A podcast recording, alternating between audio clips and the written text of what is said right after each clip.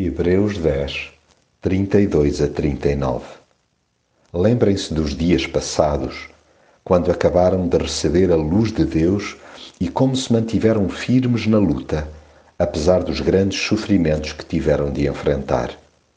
Umas vezes foram publicamente insultados e atormentados, outras vezes sofreram com os que assim eram maltratados. Compartilharam dos sofrimentos dos que eram presos e aceitaram com alegria que vos tirassem os vossos bens, porque sabiam que possuíam melhor riquezas que duram para sempre. Portanto, não percam a coragem, pois ela vos assegura uma grande recompensa. Têm de perseverar. Ser cristão passa também por aprender a encarar as adversidades sem desfalecer.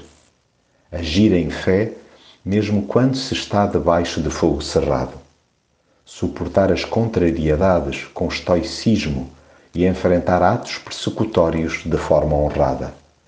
E é precisamente em alturas que se é alvo de boatos, labéus ou suspeições que importa recordar o denodo e a elevação com que situações idênticas foram superadas no passado, quer tenhamos sido nós ou outros companheiros de peregrinação a suplantá-las.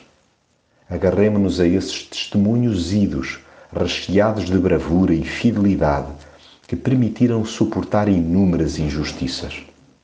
Tomemos por modelo aqueles que ainda hoje em diferentes cantos do mundo têm sido espoliados de bens terrenos, encarando-o com alegria, pois sabem que possuem melhor riquezas que duram para sempre.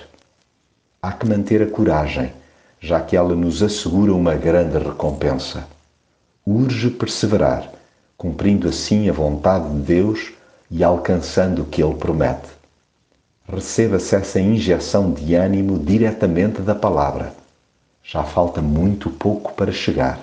Aquele que há de vir não se demorará. Vivamos pela fé, até porque não somos dos que recuam, antes daqueles que avançam na certeza da salvação.